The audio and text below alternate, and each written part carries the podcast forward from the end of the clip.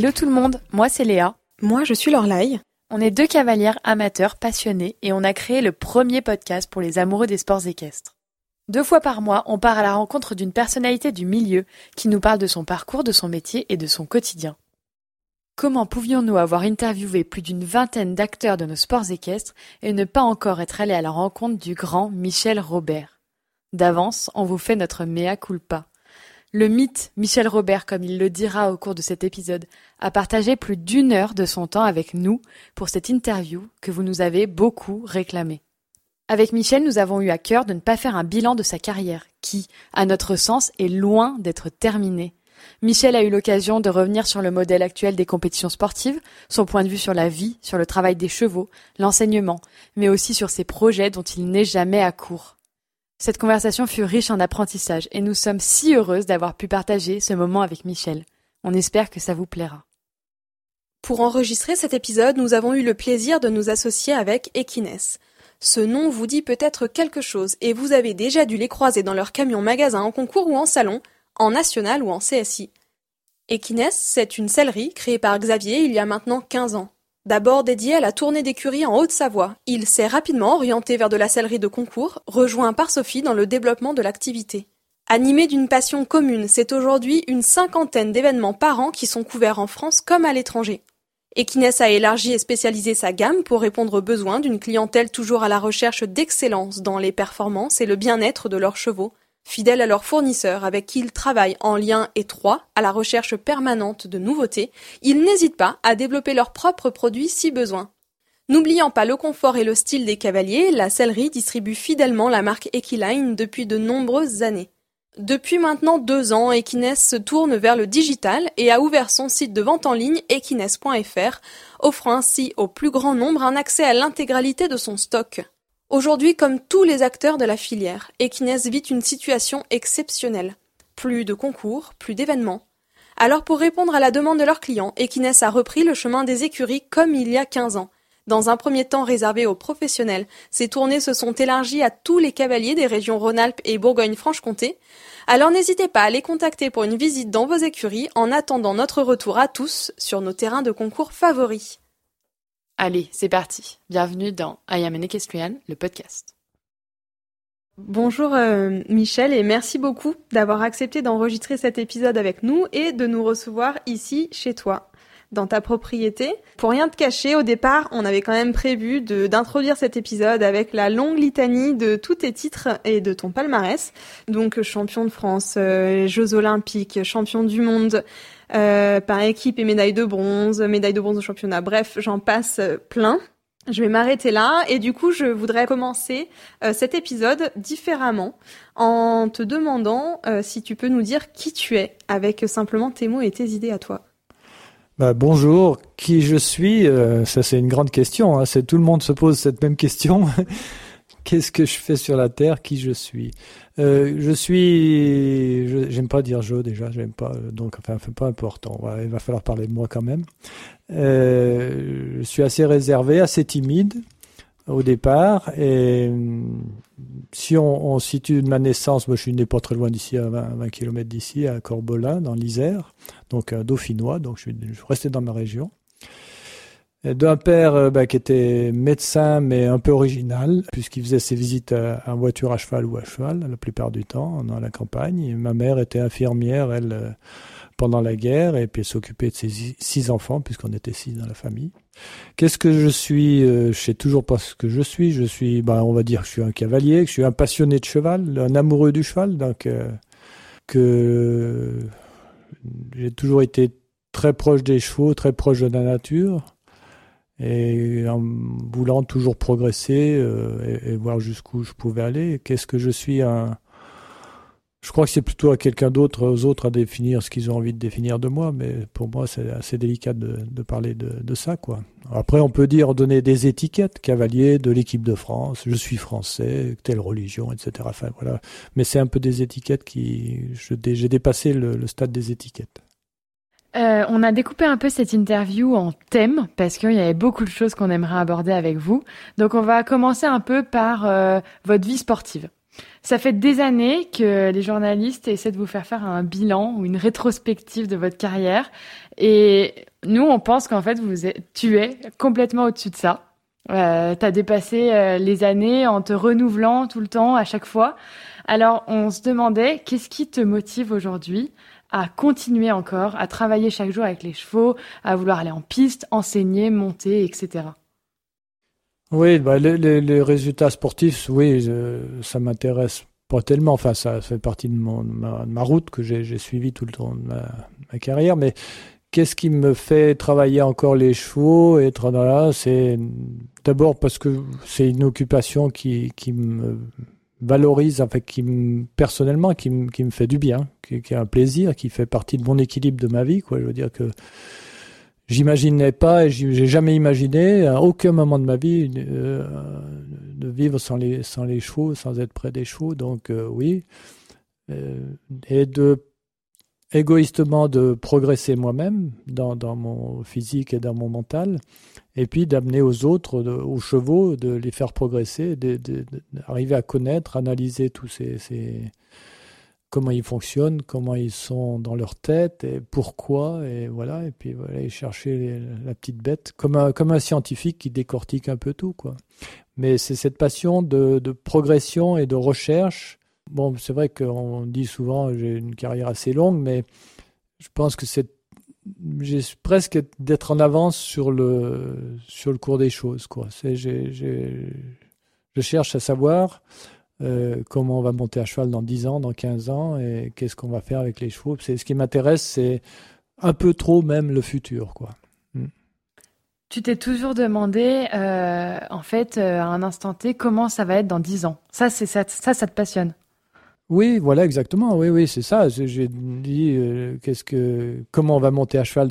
En fait, si je montais à cheval aujourd'hui, euh, si j'ai en compétition comme je montais il y a 20 ans en arrière, je serais pas du tout dans le coup, quoi. Donc, euh, c'est l'évolution qui est intéressante. Et dans cette évolution-là, sans vouloir imiter les autres cavaliers, mais je voudrais prendre de l'avance sur les, les, autres, pratiquement, essayer d'avoir de l'avance toujours. Alors, c'est pour ça que c'est un, côté très original, un peu, euh, un peu fou, un peu, un peu bizarre pour certaines personnes. Pourquoi il fait ci, pourquoi il fait ça? Puis après, on voit les mêmes personnes qui me critiquaient le, le faire 5-6 euh, ans après. quoi. Est-ce que c'est pas le cas de tous les précurseurs, quel que soit le domaine, euh, que ce soit sportif, euh, culturel, artistique, etc., que toutes les personnes qui sont en avant sur leur temps, qui sont précurseurs dans leur domaine, sont toujours euh, considérées comme des originaux? Exactement, mais ça me gêne pas du tout. Hein. Mon père était original et il était, il était pas fou, il était très intelligent, c'était quelqu'un de très bien, mais original, oui. Et puis en dehors des clous, quoi, en dehors de, de de ce qu'on voudrait. J'ai jamais voulu. Euh, J'étais un peu indiscipliné un peu toute ma vie, quoi. Je veux dire parce que j'aime pas la, les codes tout faits, etc. J'aime pas ça. J'aime bien euh, aller voir ailleurs, sortir un peu de la route ou enfin voilà. Je, ligne blanche, les feux rouges. Bon, les feux rouges, je les respecte parce qu'on est vraiment obligé, mais c'est à peu près la seule chose que. Le reste, je fais mes expériences moi-même, quoi. Voilà. En 2013, on était euh, toutes les deux dans les tribunes euh, avec Italian et on t'a vu euh, faire ton adieu à la piste. Et puis, et puis puisqu'on est dans la même région, on t'a aussi revu quelques mois ou quelques années plus tard revenir. donc tu, tu reconcours aujourd'hui maintenant, hein, même dans les épreuves 3 étoiles, 4 étoiles. Est-ce que tu peux nous expliquer un petit peu si ça fait une différence pour toi de, de courir sur des épreuves de 3 étoiles ou 4 étoiles par rapport à l'époque où tu pouvais faire les top euh, compétitions 5 euh, étoiles et, euh, et si tu as une pratique de la compétition différente, s'il y a une prise de recul, s'il y a une considération différente pour les, pour les compétitions que tu, que tu peux faire encore aujourd'hui?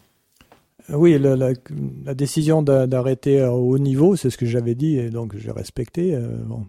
Un peu. mais euh, c'est vrai que ce, ce jour-là, ça a été euh, un moment difficile pour moi, mais vraiment avec, euh, je me souviens tout le public, enfin tous les cavaliers, etc. Donc c'était un grand moment de cette, cette, cette cérémonie, j'allais dire.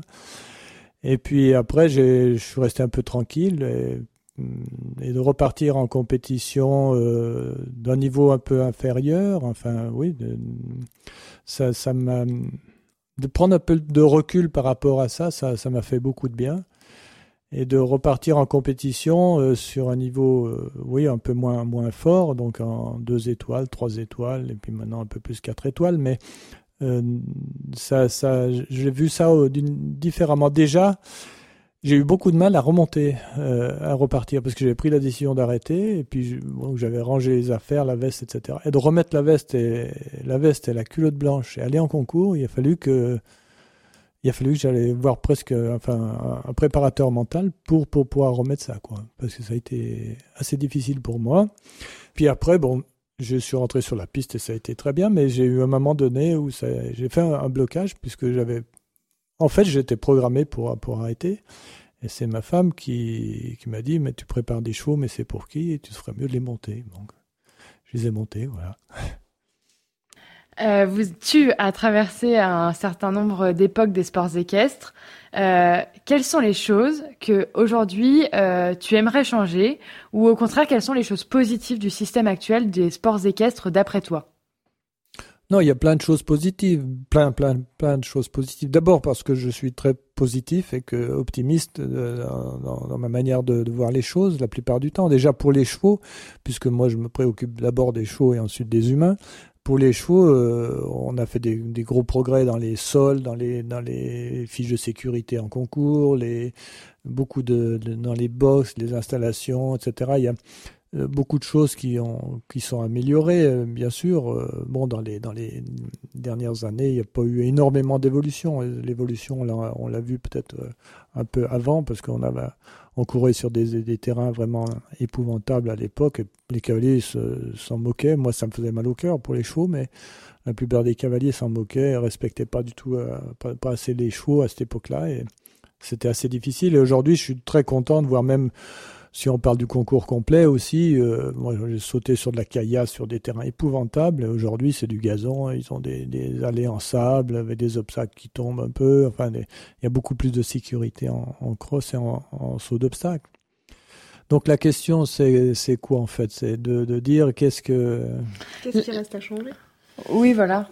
Qu'est-ce qui reste à changer? Ben, Je pense qu'aujourd'hui, on est arrivé au bout de la connerie, c'est-à-dire qu'avec les 5 étoiles, les Global Tour et compagnie, on, arrive au, bout du, capitalisme et de l'argent et du non-respect du cheval euh, parfois, puisque d'emmener des chevaux en avion euh, de Hong Kong à Mexico et retourner à Shanghai, etc.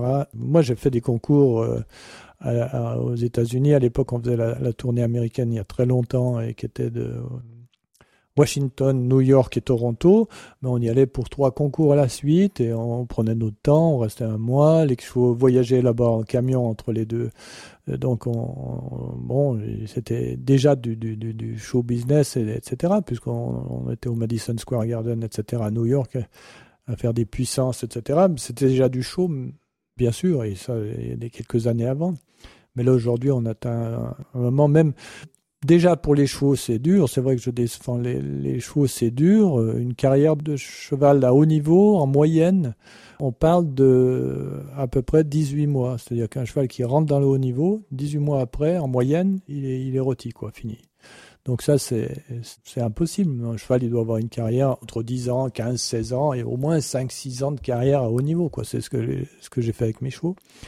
En ce qui concerne les cavaliers, c'est aussi dramatique parce que quand on voit la tête des cavaliers, moi je suis un peu, je, les connais tous, et quand je vois la tête des cavaliers euh, dans les concours comme Lyon, Genève ou Paris ou etc., euh, ils prennent pas du tout de plaisir. Ils sont, ils sont là avec une, une, tête, bien sûr, qu'ils sont concentrés sur leurs problèmes, mais la joie et le plaisir, euh, il y en a, en a plus quoi. Ni pour les chevaux, ni pour rien. Donc, je dis dis pas que c'était mieux avant. Hein. J'ai hors de, des gens qui disent de mon temps. Euh, bon, ça, je, déteste. Mais aujourd'hui, on est arrivé au bout de la connerie, ça c'est sûr. Et donc, il y a des très beaux concours comme la Baule, comme Dinard, comme Dublin, comme euh, aussi, euh, sur terrain en herbe, maintenant avec des box fixes, des Aix-la-Chapelle, euh, Calgary, enfin des X-TED, des, concours comme ça qui sont sur l'herbe, bien sûr, et qui sont des grands terrains où il y a des grands. C'est un show extraordinaire. C'est à faire, à monter. Pour nous, c'est fantastique. Aller faire les grands prix de Calgary ou des choses comme ça, c'est ça, c'est du grand sport. Mais les bacs à sable, bon, euh, on, ne voit pas bien où ça peut aller, quoi. Moi, c'est mon avis. Hein, vous me le demandez, je vous le donne. C'est bien, c'est exactement ce qu'on veut. J'imagine, euh, je voulais quand même rebondir un peu sur euh, ce qui se passe actuellement, même si ce podcast sera peut-être écouté encore dans, quelques mois, j'espère. Euh, J'imagine que c'est la première fois que tu vis euh, une situation comme celle-ci, avec la crise sanitaire qu'on qu'on traverse en ce moment. Est-ce que tu penses que ça, ça aura une répercussion sur ces concours-là, sur les globales, sur les sponsors, etc. Est-ce que tu penses que les choses vont être amenées à évoluer à cause de ce qui se passe en ce moment? Oui, forcément. Déjà, les, mentalités, la, conscience humaine a déjà évolué énormément. C'est-à-dire qu'on a une conscience. Alors, on va aller un peu plus loin dans, le débat, quoi. Mais il y a une conscience euh, universelle, j'allais dire, de, tout le monde, des réflexions, de, des jeunes, de, de, tous ces gens qui ont été enfermés et qui sont retrouvés chez eux avoir quelques distractions avec la télévision ou quelques quelques distractions qu'ils peuvent avoir chez eux, mais malgré tout, ils ont quand même été obligés de réfléchir. Qui que ce soit, je veux dire, tout le monde a réfléchi beaucoup et tout le monde a pensé. Donc cette conscience humaine va va évoluer. Bien sûr qu'on va retomber dans les mêmes défauts, dans les mêmes problèmes, certainement mais il y aura eu un changement quand même important, euh, je pense.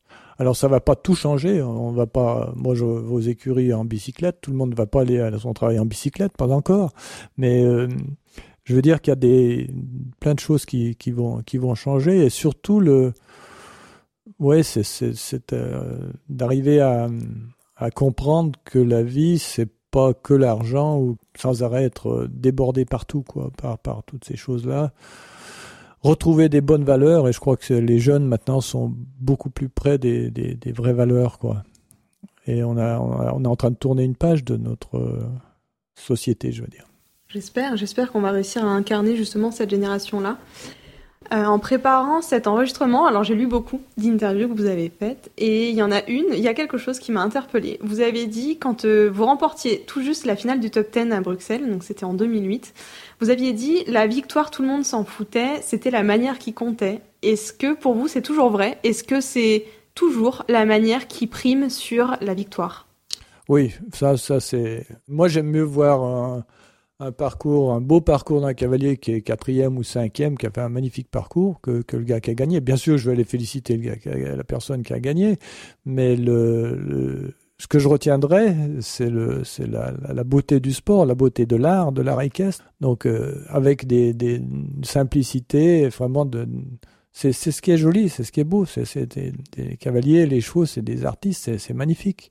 Un beau parcours, c'est, c'est, c'est émouvant, je veux dire. Et bon, la victoire, qu'est-ce que c'est? C'est financier, c'est écrire son nom, oui, d'accord, euh, mais moi j'en ai gagné quand même pas mal. Mais le soir, bon, qu'est-ce qu'on a de plus? On, est content, on est content de pas rentrer à vide, quoi. Mais euh, voilà, c'est tout. Mais quand on a fait ça d'une manière où on en a des parcours, enfin, moi j'en parle avec d'autres cavaliers, bien sûr, mais il y a des parcours qui, où c'est le rêve, quoi, où on fait un, parcours magnifique, c'est très beau, ça se passe bien, le cheval est content, et, en plus, la, bon, la plupart du temps, on est sans faute, mais même si on ne gagne pas, ça, c'est, un plaisir fou, quoi. C'est un plaisir fou. Le plaisir de gagner, euh, bien sûr, c'est un, plaisir, mais euh, voilà, je pense que la manière, oui. On avait eu la discussion avec Benjamin Ayot, qui est un meneur euh, oui, Je connais très bien. Voilà, Benjamin. Et Benjamin nous disait le, la problématique de la, qui se pose dans la compétition, c'est qu'on est là pour se confronter aux autres, donc pour être meilleur que les autres, alors qu'en fait, on devrait juste être en compétition pour se fixer nos propres challenges et pour se confronter finalement à nous-mêmes. Oui, chacun, chacun a sa, a sa manière de se motiver, chacun a son c'est ce que je dis à mes élèves souvent. Je leur dis, euh, ne, parfois, on ne va pas se comparer, on va faire du concours, euh, on va plutôt comparer à la manière de vous montiez il y a deux mois, trois mois, et on va voir le parcours que tu vas faire aujourd'hui, et on va se rendre compte que tu as fait des progrès. Et alors, la compétition, moi j'en fais encore, j'adore ça. Attention, je, je critique pas la compétition, mais elle est, elle est d'abord contre, enfin pour soi-même, quoi. Je veux dire pour pour dire, écoute, euh, la dernière fois j'ai fait ça, ça, il faut que je corrige ça, etc., etc. Et à partir du moment où on est très sur soi-même, concentré sur soi-même et, vraiment sans s'occuper de tellement de, de ce qui s'est passé, bien sûr que ça peut nous motiver un peu, mais euh, je crois que si on veut être vraiment bon, il faut être concentré sur soi-même et sur ce qu'on a à faire et non pas sur le parcours de l'autre. Parce que là, on s'extériorise et à ce moment-là, on, est moins bon ça peut être une partie de la motivation de, Mais malgré tout, pour, sur un plan général, je pense que si je vais en compétition, c'est vraiment pour, pour voir où j'en suis par rapport aux autres. Quoi. Je sais qu'aujourd'hui, enfin, l'année dernière ou cette année, donc euh, de, de, de, voir euh, bah, que je suis toujours aussi rapide au chronomètre, etc., même plus vite que les autres, euh, bah, voilà, ça me rassure. Et puis je dis, bon, bah, continue comme ça, tu es sur la bonne voie. quoi. C'est pas de battre les autres, non, c'est avec, avec moi ou contre moi-même ou pour, pour aller plus loin dans, dans moi-même. quoi. Hmm. Pour continuer un peu sur votre euh, carrière sportive et quand on regarde votre palmarès qu'on a donc euh, évité de citer au début, euh, on se rend compte que vous avez été toute votre vie au, meilleur niveau, vous avez toujours été médaillé, etc. Et vous avez été médaille de bronze par équipe aux Jeux Olympiques de Séoul, mais vous n'avez jamais été champion olympique. Est-ce que c'est un regret? Est-ce que c'est un titre qui vous manque? Ou alors est-ce que vous pouvez expliquer ça par le fait que c'est un peu la difficulté de notre sport d'être bon, d'être prêt tous les quatre ans pendant quelques minutes à un moment donné? Euh, est-ce que c'est ça le plus difficile finalement dans notre sport? Oui, j'ai participé deux fois en saut d'obstacle aux Jeux Olympiques et les deux fois j'ai ramené une médaille, donc à Barcelone aussi, une médaille de bronze. Donc ça, c'est très agréable. Déjà de ramener une médaille quand on va aux Jeux Olympiques parce que c'est quand on prend des casquettes, ça fait mal aux Jeux Olympiques. Donc déjà pas prendre de casquettes ou de, de claques dans la gueule aux Jeux Olympiques, c'est déjà agréable. Ensuite, euh, les Jeux Olympiques, euh, médailles individuelles, bon, euh, peut-être que je le ferai un de ces jours, mais c'était pas une de mes priorités. Je dis, c'est vrai que j'ai déjà dit que j'ai côtoyé Pierre Durand avec Japlou. lui, c'était son objectif d'être médaille. Il y est arrivé, chapeau, bravo. Et, là, c'est vraiment un exemple de, motivation et de préparation mentale, etc., qu'il nous a donné à tous. Mais c'était, c'est pas mon objectif particulier. Je veux dire que non. Je pense que j'aime mieux euh, être, euh, avoir fait la, carrière et de continuer comme ça. Enfin, c'est ma vie. Ma vie est différente de, ça, quoi. Bien sûr que si sur la route j'avais eu une médaille de, mais ce que je me disais tout, à l'heure, j'y repensais un peu à ça. Je dis mais les les champions olympiques, euh, si on vous demandait de les citer, les derniers champions olympiques des, des, des, enfin, des 12 dernières années, par exemple, euh, il y aurait bien des points d'interrogation sur certaines, euh, sur certains noms qu'on a oubliés. Je veux dire, il y a des, des, champions olympiques qui ont complètement disparu euh, deux ans après, trois ans après. Donc c'est pas, c'est pas ça. Mais par contre, j'ai toujours pensé pour moi, en tant que cavalier, le championnat du monde, et bon, c'est pas parce que j'ai été deux fois à la finale du championnat du monde dans la, tournante des quatre cavaliers sélectionnés pour la finale, donc ça, c'est difficile. Ça, c'est très difficile. Parce qu'il faut tenir tous les jours. On n'a pas le droit à une erreur aucun, aucune journée. Les Jeux Olympiques, euh, c'est le dimanche. Vous rentrez, tout le monde, tous ceux qui rentrent sur la piste peuvent être médailles d'or. Championnat du monde, vous avez quatre jours de compétition, plus la finale tournante avec les chevaux. Donc, c'est, et les, tous les parcours comptent. Il faut être pour être dans les quatre meilleurs et tous les parcours comptent. Donc, on n'a pas le droit de louper un parcours. Et c'est complètement différent. Et la pression, les, les, les heures sont longues euh, avant de rentrer en piste, après, etc. C'est, des, des, journées qui sont euh, très, très, très longues et très intéressantes. Et c'est la, la, la différence qu'il y a entre les championnats du monde et les Jeux olympiques. C'est vrai ce que tu dis par rapport aux finales tournantes. Euh, pour en avoir regardé quand même euh, beaucoup, c'était euh, une épreuve assez incroyable qu'on ne connaîtra plus. Qu'est-ce que tu penses de ça? Parce que c'est vrai que c'est vraiment un exercice où là on pouvait se dire bah ce mec-là il est capable de monter c'est exactement la question tous les chevaux, euh, tous les chevaux possibles, quoi. Exactement. J'allais, j'allais parler, et c'est exactement la question que j'allais poser. Et du coup, je voulais juste rajouter pour finir la question, c'est que euh, j'ai souvenir d'avoir regardé donc les, les JEM là à Caen, et de me dire qu'il y avait des chevaux qui sautaient euh, mieux euh, avec Iron et avec mm. Patrice qu'avec leur euh, leur cavalier euh, original. Mm-hmm. Et j'aimerais bien que tu nous en parles un petit peu de cette finale parce que pour moi c'était l'épreuve par excellence. Oui oui c'est c'est une très belle épreuve et en plus pour revenir sur le règlement vite fait ils auraient supprimé une épreuve du championnat du monde enfin des Jeux équestres mondiaux une qualificative ça faisait tourner pas plus les chevaux et ça aurait été très bien là à mon avis ils sont ils se sont plantés assez fort. Mais euh, la finale tournante, c'est, oui, s'il faut être bon cavalier, il n'y a rien à faire. Pour être, euh, moi, j'étais une fois deuxième et une fois troisième. Euh, dans ces, bon, la place du con, c'est la, quatrième, bien sûr, parce qu'il n'a pas de médaille, le pauvre gars. On est quatre à partir, il n'y a que trois médailles. Iron double, double dame et lui a, fait une démonstration ce jour-là. C'est extraordinaire parce que les chevaux sautaient très bien. Il était sur son petit nuage tranquillement et euh, on voyait pas, il pouvait rien lui arriver quoi. Moi je faisais des commentaires sur Equidia à l'époque et c'était très très sympa et on a vu les chevaux sauter euh, bien avec lui exactement, oui. Et c'est toujours très intéressant. Et, ça, c'est de la belle équitation. Je veux dire, c'est pas, il, il a, il a pas volé sa médaille. Vraiment, il faut, il faut aller les chercher. Ces médailles individuelles, c'est vraiment aller, aller les chercher au championnat du monde. Alors, on va basculer dans le nouveau thème, qui est le thème de ton hygiène de vie. Parce qu'alors là, on peut pas y échapper. Euh, tu es connu pour pratiquer le yoga, la préparation mentale, la sophro, l'alimentation. Euh, même, euh, tu es, tu t'es entouré d'un éthiopathe. Alors, j'ai lu ça en préparant l'interview. Je ne connaissais pas pour pour tout dire. Et et euh, en tant que cavalier healthy, bien-être, euh, tu fais très attention à ton corps. Tu as été très en avance sur le sujet d'ailleurs par rapport à la, aux générations passées. Et c'est ce que disait euh, Kamel Boudra dans, dans l'épisode qu'on a fait avec lui. Il disait à l'époque, c'était même presque une honte de dire qu'on faisait de la préparation mentale ou du yoga encore moins, j'imagine. Aujourd'hui, tu es très légitime de toute façon pour en parler. Est-ce que tu penses qu'il y a eu une vraie évolution euh, par rapport à la préparation mentale, à la préparation physique pour les nouvelles générations Est-ce que tu penses que c'est en cours, que c'est achevé, que c'est suffisant euh, Qu'est-ce que tu en penses de ça en fait? Bah, Je vais commencer par moi. Hein. Ben, en fait, euh, si ça Aujourd'hui, ça, mm, les personnes, en général les cavaliers, même tout le monde se pose la question. Aujourd'hui, on est, on est vraiment dans un, changement de société, je disais tout à l'heure. Donc euh, il va falloir euh, faire attention à ce qu'on mange, à ce, qu'on, ce que l'on fait, ce qu'on boit, etc. Et vraiment faire très attention.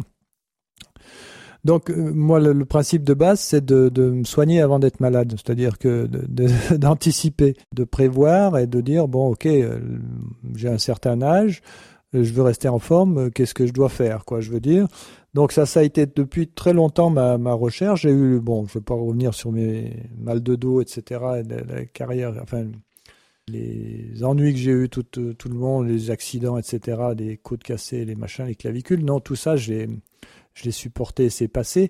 Je pense que c'était toujours dans un objectif de, de, de maintenant, depuis de nombreuses années, hein, cette progression et de me dire, OK, euh, alors faire du yoga, oui, c'est pour moi c'est indispensable. C'est-à-dire que je commence tous les matins, je fais 20 minutes de, mouvements, j'ai ma série de mouvements, je fais les 5 tibétains pour ceux qui connaissent et ceux qui connaissent pas, ils vont apprendre à le faire sur YouTube ou je sais pas où. Ça s'appelle les 5 tibétains plus ma série de mouvements que j'ai rajouté parce que complémentaire, parce que je me sens bien quand je fais ça. Et c'est indispensable. Hein. Je le fais tous les jours, tous les jours, tous les jours, tous les jours. Donc, ce qui me permet de, m'assouplir. Donc, ce qu'il faut, je le répète souvent, mais je, vais le redire encore une fois. J'ai plus de 70 ans. Les cinq dernières années, je me suis assoupli. Donc ça, euh, il n'y a pas beaucoup de médecins qui vont vous le dire. Euh, et je monte mieux à cheval pour moi qu'il y a, il y a 10 ans en arrière, ou même il y a 5 ans en arrière.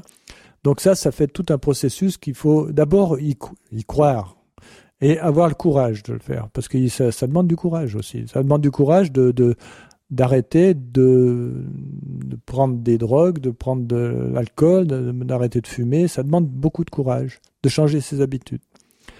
Changer ses habitudes, c'est une chose qui est qui demande du courage. Donc euh, bon, je le, je le fais. Il y a des, encore des choses à améliorer, bien sûr, mais hum, je mange plus de viande, bien sûr. Je dis souvent parce que bah, les chevaux, ils sentent que ceux qui mangent de la viande, bah, ils pensent qu'ils vont être bouffés par ces personnes-là.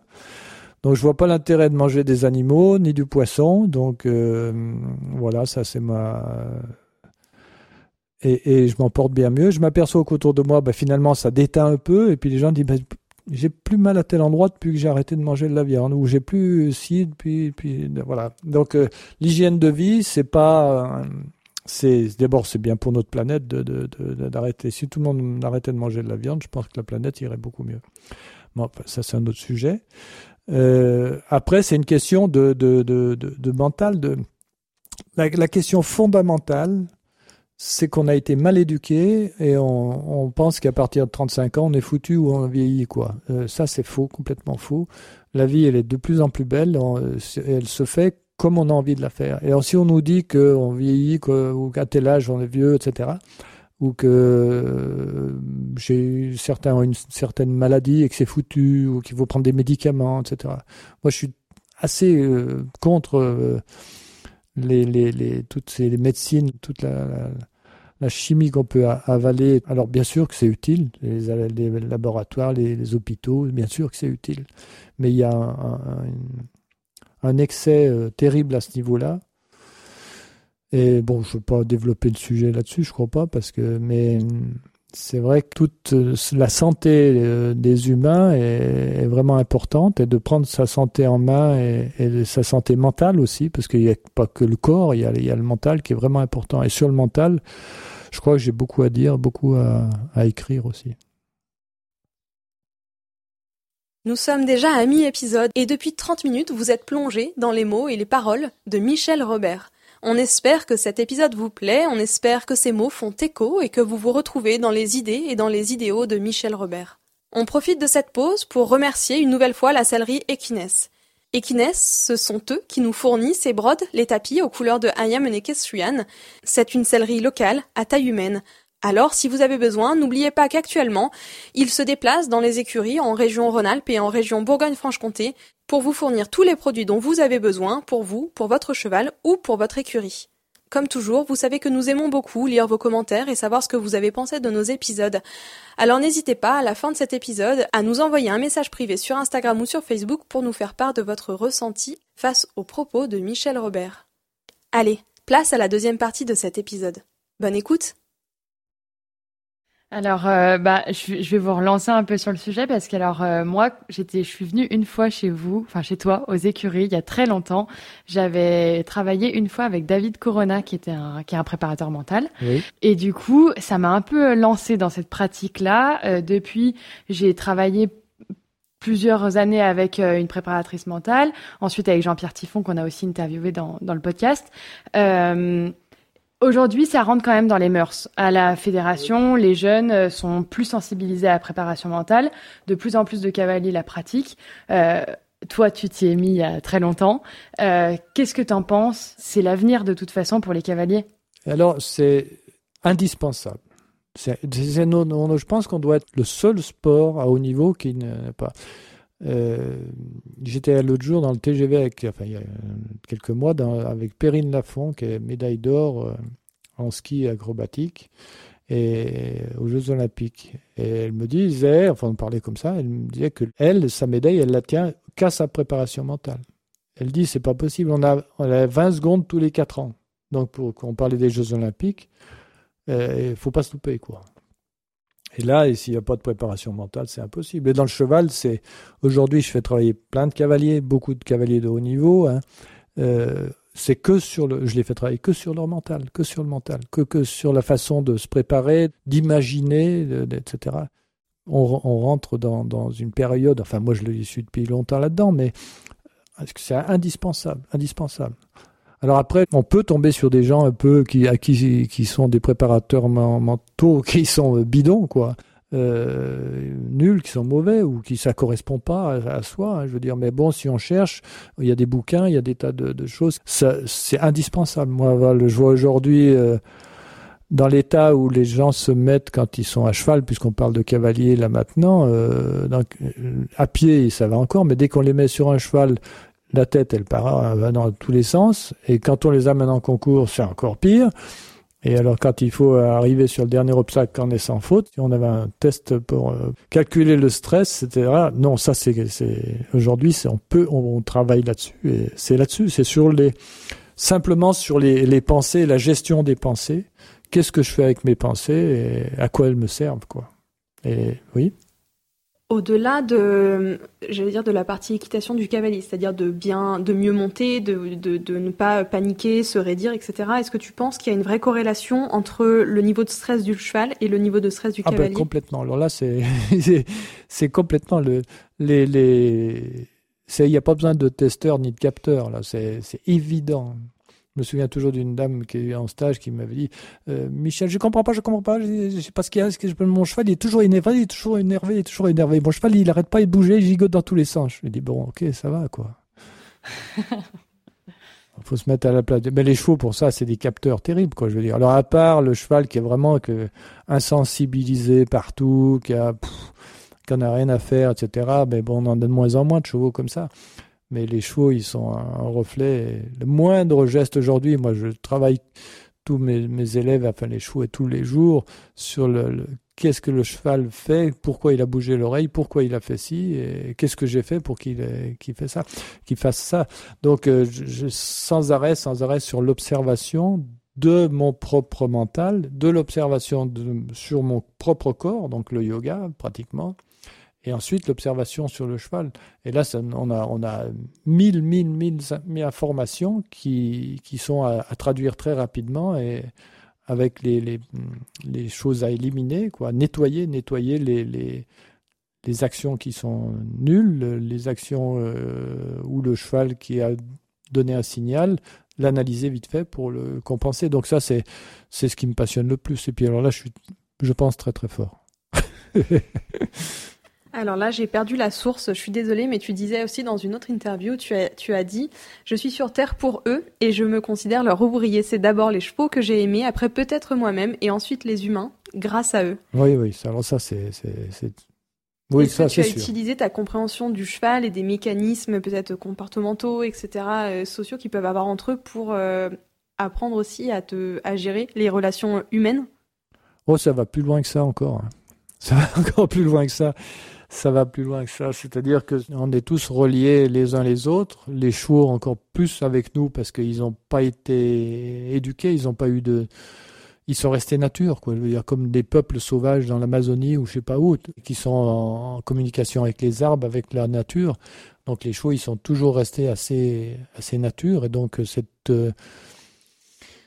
cette, ces, ces, ondes qui, qu'on, essaye, ou enfin ce contact humain, cette, cette chose qui se passe entre les chevaux et nous, euh, euh, c'est, directement euh, relié. J'avais oublié la question du coup. Savoir si le contact avec les humains est plus facile parce qu'on est au contact des chevaux et qu'on apprend par eux, sans masque social en fait, à se comporter euh, avec Oui, bien sûr. C'est évident que, le, en tout cas, ce qui me concerne et pour tout le monde, c'est quand on, se met des difficultés, des obstacles. Euh, le cheval, ça, c'est presque une difficulté, c'est un obstacle. À partir du moment où on monte dessus, ça devient un peu une difficulté. Donc, euh, on se met ça pour essayer de voir qu'est-ce que je suis capable de faire et qu'est-ce que, quelle va être ma réaction par rapport à ça. Et, c'est ça qui est très intéressant dans l'équitation. C'est infini, infini. Donc, euh, euh, entre sa propre réaction mentale, euh, physique ensuite, et la propre réaction du cheval par rapport à, ce qui se passe maintenant. donc, ça m'oblige à réfléchir et à, contrôler mes pensées, à contrôler mon mental. Et voilà, donc c'est ça qui est passionnant aujourd'hui. C'est plus passionnant que la compétition encore. Tu disais juste avant que tu observais beaucoup les chevaux euh, et on t'a souvent vu quand même euh, remporter, euh, performer avec des chevaux qui pouvaient être un peu des outsiders, des, petits chevaux, des petites juments qui avec un bon cavalier auraient fait 1m45, sauté 1m45 avec toi qui ont sauté beaucoup plus gros encore. alors la question que je me pose c'est quelle est la première chose que tu regardes chez un cheval quand il arrive? Qu'est-ce qui est important pour toi? Et comment tu arrives à évaluer son potentiel? Bah, alors il y a, deux, deux, deux, deux, volets là-dessus, deux possibilités. C'est d'abord le cheval, on le voit arriver, donc euh, soit on, le met un peu du côté technique, on regarde le modèle en disant bon ben il a une bonne tête, il a une bonne sortie d'encolure, un bon dos, les jarrets sont en place, il a une belle épaule, il est carré, il a des aplombs, etc. Donc ça c'est euh, on peut le, faire quand on, le connaît, mais il y, a, il y, a, le deuxième côté, le deuxième volet de dire quel est son, son mental justement? Qu'est-ce que, est-ce qu'il a une bonne tête, un bon caractère? Est-ce qu'il a envie de bien faire? Est-ce qu'il est courageux? Est-ce qu'il est euh, respectueux de, de l'homme? Est-ce qu'il est encore là tout à l'heure, on a vu une jeune jument de 5 ans, elle a envie de faire du concours. Je veux dire, les oreilles en avant quand elle voit un obstacle, elle se prépare, etc. Elle veut s'appliquer, il n'y a pas un saut qui est loupé. Donc c'est des chevaux qui sont euh, qui ont envie, qui ont envie de, de, de le faire. Je pense que c'est C'est cette envie de bien faire. Alors, euh, quand on est sur des jeunes chevaux, c'est beaucoup plus beau, je vais dire.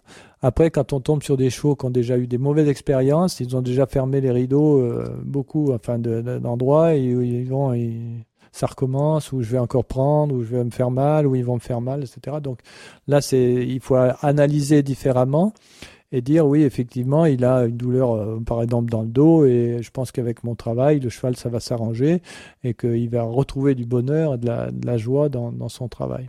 Mais c'est le même comportement que les humains. Quand les humains arrivent à la maison, ou un cavalier arrive à la maison, euh, s'il fait la, tronche, ou ça va pas, ou il est inquiet, euh, comme toutes mes séances se terminent avec le sourire et avec du plaisir, donc on, on va que sur le bonheur, quoi.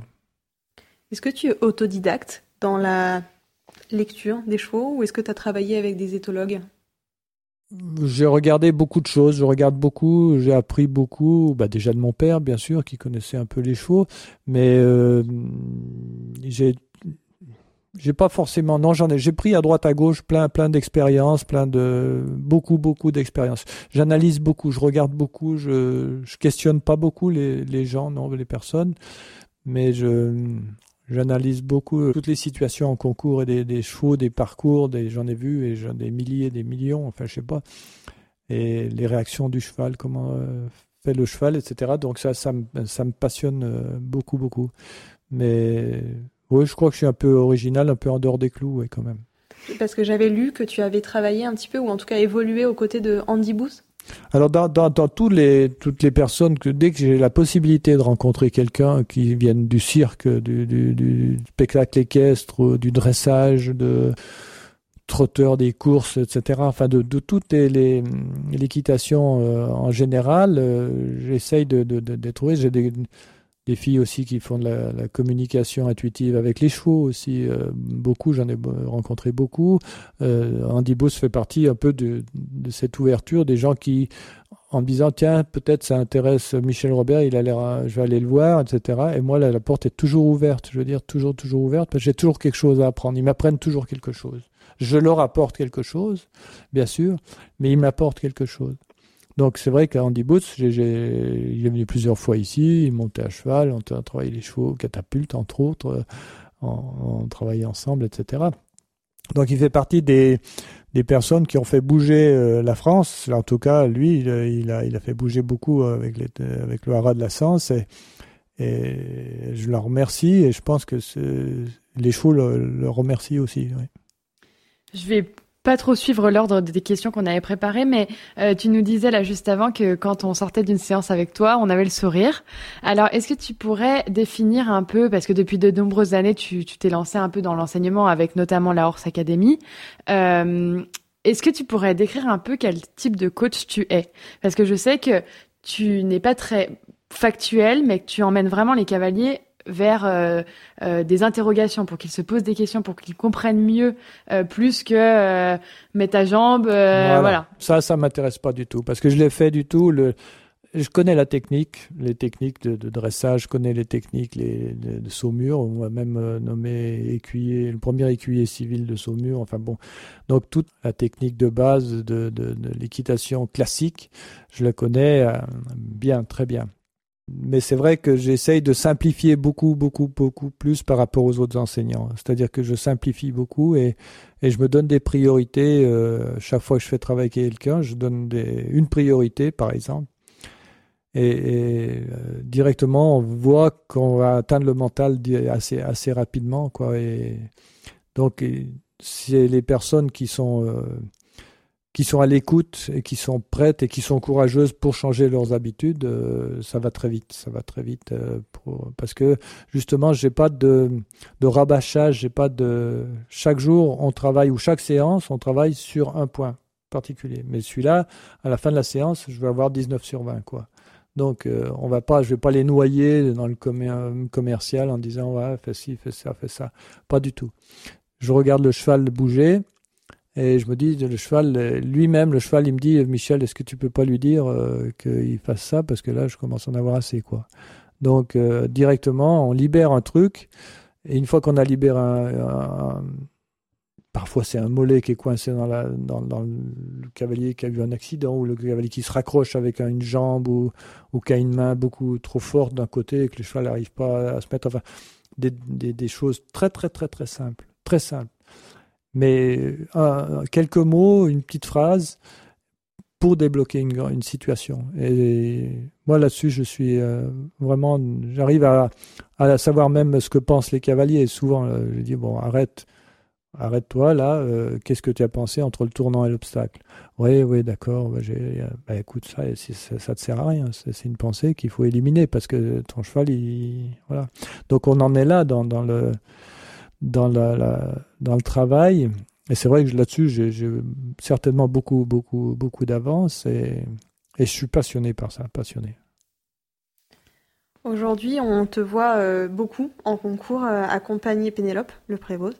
Et on voulait discuter un petit peu avec toi, revenir sur la relation euh, privilégiée que vous entretenez euh, depuis, depuis longtemps hein, maintenant. Euh, je crois qu'en plus de, la coacher, tu suis aussi beaucoup l'évolution de ses chevaux et de son parcours. Est-ce que tu peux nous en parler un petit peu? Ah oui, bah, je peux en parler longtemps de Pénélope.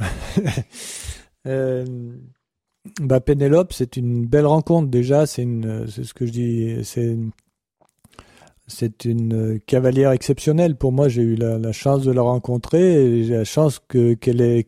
c'est pas une chance, il n'y a pas de hasard, mais que c'est quelqu'un de, de, très complet en tant que cavalier, dans l'intelligence, dans la façon de monter, dans, dans le dans, le rapport avec les chevaux. C'est une, une, oui, c'est une personne euh, rare, quoi. Je veux dire, c'est très très rare de rencontrer quelqu'un comme ça et on s'est très bien entendu dès, le début. Euh, bon, ça fait plus de, ouais, beaucoup plus de 12 ans qu'on euh, travaille ensemble et la relation est, on travaille ensemble, c'est-à-dire qu'elle, je l'ai d'abord fait beaucoup travailler et changer un peu sa, position, améliorer sa position, pas changer sa position, améliorer sa position, améliorer la, compréhension qu'elle a avec les chevaux. Donc euh, c'est pas toujours facile avec elle parce qu'elle a un caractère très entier, très très fort. Et c'est ouais, elle est très, aussi très courageuse. Et là, c'est une Ouais, j'ai beaucoup, beaucoup d'admiration pour elle. Elle a, elle a, fait des choses exceptionnelles. D'abord, matériellement, ben, en 10 ans de temps, elle a euh, construit, elle a une écurie euh, vraiment fantastique, très, très belle, avec 40 chevaux, 3 camions, du personnel. Enfin, c'est euh, une chef d'entreprise. Elle est capable de faire du commerce, elle vend des chevaux. Elle est capable de, monter en concours, pas n'importe quel cheval, mais je vous assure qu'elle a. Moi, j'ai monté ses chevaux, je les monte. Je suis le seul à pouvoir monter et sauter avec ses chevaux, mais elle n'a pas eu que des, que, que, des cracks. Elle les a rendus, elle a fait des cracks. Quoi. donc euh, ça, c'est... Pour moi, c'est aussi une de mes fiertés dans ma, dans ma carrière, c'est de prendre des chevaux comme ça, de, tu en parlais tout à l'heure, de, de petit niveau, et d'arriver de, à les emmener à 120% de leurs possibilités. Donc euh, c'est sa passion aussi à elle de, de prendre des chevaux un peu spéciaux, un peu des, des chevaux euh, qui ont du, un peu de caractère, qui sont parfois difficiles. Elle met du temps, elle prend son temps. Elle met une bonne année avant d'avoir le son cheval en main et c'est ce qu'elle fait avec Vancouver. On travaille ensemble ses chevaux. Souvent, elle me dit bah, J'arrive plus à faire ça, qu'est-ce que je dois faire? Bah, Je dis bah, Écoute, je vais monter dessus, bah, c'est parce que tu fais ça qui fait ça donc euh, ne le fais plus. ou euh, mets-toi comme ci, comme ça, un petit peu à gauche de lui, à la bord, et puis ça va le recadrer, ou etc. Enfin, des, petits points de détail qui sont euh, bien sûr passionnants pour moi, parce que c'est... D'abord, il faut pas lui raconter de conneries, parce que bon, on va balader vite fait. Et puis, je crois qu'elle est tellement pointilleuse et tellement précise dans sa façon de monter que ça, joue à des, des à peu de choses, à une, petite pensée ou une petite action qui, qui change tout tout d'un coup. Je me souviens des, les Grands Prix de Paris euh, qu'elle avait gagné avec Milor. Et son cheval n'allait pas très bien et je vais aller au paddock et euh, avant le Grand Prix, je lui dis bah écoute, euh, si tu fais ça, je crois que ça va améliorer beaucoup de choses. D'accord, je vais essayer. Alors elle, pour ça, c'est fantastique parce qu'il y a plein de cavaliers, je leur dis faire ça, il faut 15 jours, 3 semaines, un mois. parfois, il y en a qui n'y arrivent pas, mais elle, tu lui dis fais ça, elle le fait directement quoi. Donc euh, et ça, ça joue directement, ça, déclenche tout. Quoi. Donc c'est, exceptionnel la relation qu'on a ensemble parce que d'une, phrase, d'un mot, d'un geste, même parfois un geste euh, de loin, je dis non, euh, ça, ça, et paf, ça. C'est assez exceptionnel de voir la, la transformation qui, qui, se passe. Donc, euh, oui, ça c'est, un, un grand bonheur. Tu dis que tu es l'un des seuls à pouvoir monter et sauter avec ses chevaux et, j'ai lu dans une interview aussi que tu disais qu'elle avait une grande force, c'est qu'elle était capable de demander de l'aide par rapport à d'autres cavaliers. Oui, c'est vrai que je le dis aussi, c'est qu'elle elle est assez humble pour dire euh, oui. Et, c'est vrai que j'ai fait travailler plein de cavaliers, Olivier Robert, Harold Boisset, enfin, etc., Olivier Perrault, etc. Il y en a plein, plein, plein de, cavaliers que je fais travailler. Mais elle, ça fait quand même 12 ans que je la, suis, quoi, bien sûr. Et elle a le. Alors peut-être parce que elle, elle a, j'allais dire qu'elle a l'intelligence, oui, de, de, de, de, continuer à vouloir apprendre et d'aller chercher, etc. Donc elle est, elle est un peu dans le même, même registre que moi, quoi. Elle est au-delà des résultats en concours qui la, qui la font vivre, qui lui amènent des chevaux, qui la, l'amène, euh, oui, au bout de son, son truc, quoi, hein, dans la haute compétition. Mais au-delà de ça, elle a envie de, comprendre, d'apprendre elle est très très très proche des, animaux en général, hein, puisqu'elle a à peu près 40 euh, animaux différents dans son des, kangourous, des enfin des, des, cochons, enfin bref, peu importe, on n'en est pas là, mais elle, a, une vie nature, quoi, très très nature, et puis une personnalité incroyable. Et, c'est vrai qu'elle a elle a le mais comme, moi, c'est pareil. Moi, je fais travailler encore avec des personnes. J'ai des. Euh, Julie Laverne qui me fait travailler, qui est une fille qui fait un peu de travail sur les, chevaux, enfin qui fait beaucoup de travail de, la méthode Pradier au départ et qui est, avec ses, extensions d'encolure, ce confort du cheval, avec euh, un mélange de dressage un peu, mais de beaucoup de compréhension euh, du cheval. Et ça, ça, ça nous passionne tous. Ah ouais. Euh, je me demandais si on pouvait. Euh, en fait, je vais revenir en arrière dans la conversation, mais c'est pas grave. On parlait tout à l'heure de, des relations euh, avec les chevaux et du coup avec les humains. Je me demandais s'il y avait des analogies qu'on pouvait faire entre les chevaux et les humains. Une fois qu'on a compris les, les, mécanismes comportementaux de, des uns, est-ce qu'on arrive à avoir une meilleure appréhension de, du comportement des chevaux?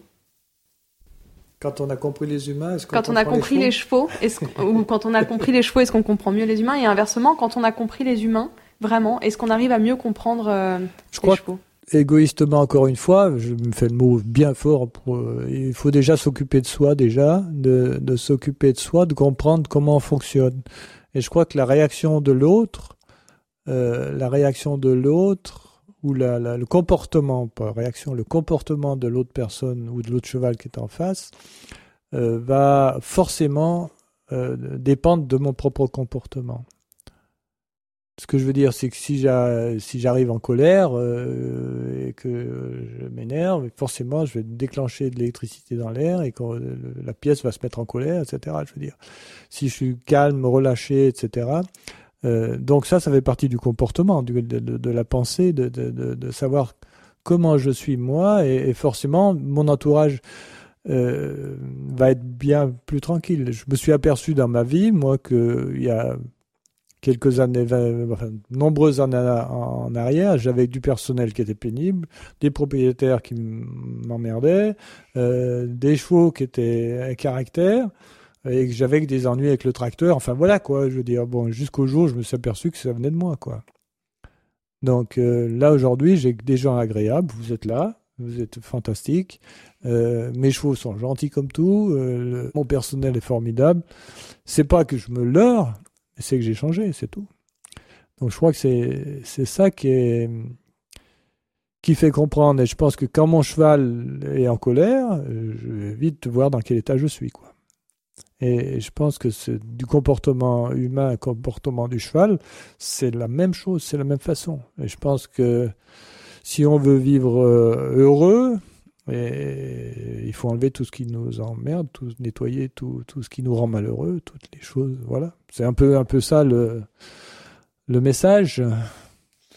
C'est pas encore fini, mais on va arriver quand même un peu à la fin des questions. Euh, est-ce que tu as conscience, euh, Michel, d'être quand même une légende des sports équestres, euh, des sports équestres? Je vais pas dire que français parce que c'est pas le cas. Est-ce que tu as l'impression d'avoir réussi? Oula, est-ce que j'ai l'impression d'avoir réussi? Je pense que mon père, ma mère seraient contents de, de, de ma vie, de ce que j'ai fait de ma vie. J'ai pas, voilà, d'être une légende un mythe, comme disent les Italiens. Parce qu'en Italie, c'est quelque chose, Michel Robert. Donc, euh, euh, oui, je m'en aperçois. Ce qui me vient à l'idée, c'est que ce qui est incroyable, c'est que dans les concours, quand je me balade, c'est qu'il y a des gamins de, de, de, ou des gamines de 6-7 ans qui viennent voir Michel Robert, Michel Robert, Michel Robert. Alors ça, ça, ça me, voilà, c'est quand même des générations euh, qui n'ont rien à voir avec moi. On était un peu comme ça, nous aussi. Hein. Et donc, mais ça, disons que c'est mon ego qui, ça me fait, je m'en rends pas compte, je m'en rends pas tellement compte. Ça me fait plaisir, ça me fait plaisir d'arriver dans un endroit où les gens me font plutôt le sourire que, que la gueule, euh, ou qu'ils ont envie de me voir plutôt que de me fuir. Mais c'est pas mon, mon but. Et c'est même à une époque, je dois dire, il y a, très longtemps, j'avais envie de, oui, d'être un peu célèbre ou de, de machin, d'avoir de, mon nom, etc. Et, et puis à un moment donné, j'ai dit, oh, je m'en fous après. à un moment donné où je sais pas pourquoi, dans ma tête, ça basculait. J'ai dit, mène donc ta vie, occupe-toi de toi et on verra bien. plutôt que de chercher, parce que je trouve que c'est rien de pire que de, se mettre en avant de la scène, etc. Et, et de vouloir absolument euh, euh, chercher de la reconnaissance. Bien sûr que ça fait toujours plaisir, mais je suis conscient que c'est pas c'est pas ce que je recherche, que je veux dire, de la reconnaissance ou d'être en haut de l'affiche. Je pourrais très bien vivre, euh, voilà, tout seul dans mon coin et, être très heureux. Que j'ai pas besoin de ça. C'est pas ma nourriture, quoi. Pas du tout, pas du tout. Et, c'est comme les, les, les, les coupes, les, victoires, les médailles. Je vous les montrerai tout à l'heure. Elles sont derrière l'escalier, euh, cachées. Je les ai pas vues depuis six mois au moins, quoi. Je veux dire, donc. Euh, le passé pour moi c'est un peu la même chose je regarde le moment présent, là on est bien avec vous, je suis très bien. Euh, en général, j'essaye d'être bien dans, le moment présent, et puis avec toujours un, petit œil sur l'avenir en disant bon, euh, qu'est-ce que je vais faire après, comment il faut que je fasse, qu'est-ce qu'il faut que j'améliore, mais sans me faire trop de soucis quand même. Alors j'ai lu, euh, moi c'était il y a quelque temps déjà, l'année dernière, un livre de Charles Pépin, Les Vertus de l'échec. Et je me demandais si toi aussi tu considères que tes échecs euh, ont été fertiles pour la suite de ta carrière dans ta vie et qu'elles ont eu des vertus plutôt euh, bénéfiques pour l'avenir? Alors moi, contrairement à ton copain là qui a écrit le livre, moi j'ai pas jamais eu d'échecs. j'ai jamais eu d'échecs. J'ai eu des expériences malheureuses. non, mais des, des échecs, c'est non, euh, non. Je pense que c'est ce que je disais tout à l'heure en début. Euh, j'ai eu la chance, ou enfin peu importe, de, de, revenir des Jeux Olympiques ou des championnats du monde, championnats d'Europe, toujours avec des médailles ou toujours avec des très bons résultats. Donc euh, c'est des expériences qui, qui, qui permettent de, d'amener un peu d'eau au moulin et de continuer. Euh, des expériences malheureuses, oui, j'ai pris des bonnes gamelles, mais j'ai eu des parcours où on finit par 4 points, ou etc. Des trucs, des, des, des, des, parcours, mais des. Je, j'ai le mot, le mot échec et regret, je, il fait pas partie de mon vocabulaire. Voilà, je veux dire ça tout de suite. On va finir du coup avec un peu les questions de la fin. Si tu ne pouvais choisir qu'un seul euh, souvenir sportif, le plus beau souvenir sportif que tu as en tête et qui te vient en premier, lequel ce serait? Euh, meilleur souvenir, bah oui, je dis souvent c'est le Dublin 82 euh, où je sortais d'une période un peu difficile et que J'étais dans l'équipe, euh, le dernier un peu, euh, le quatrième de l'équipe, quoi, un peu, pas, pas, le favori. Et puis finalement, bon, on a fait une médaille d'or en, équipe et je médaille de bronze en individuel. Donc ça, ça a été un très très bon souvenir. Mais un autre souvenir qui m'a vraiment beaucoup plu, c'était le, quand j'ai gagné la, finale du Global Tour à Doha sur un parcours où ça a été le rêve, quoi. comme nous disait tout à l'heure, un, parcours euh, où tout se passe bien, que ça arrive bien.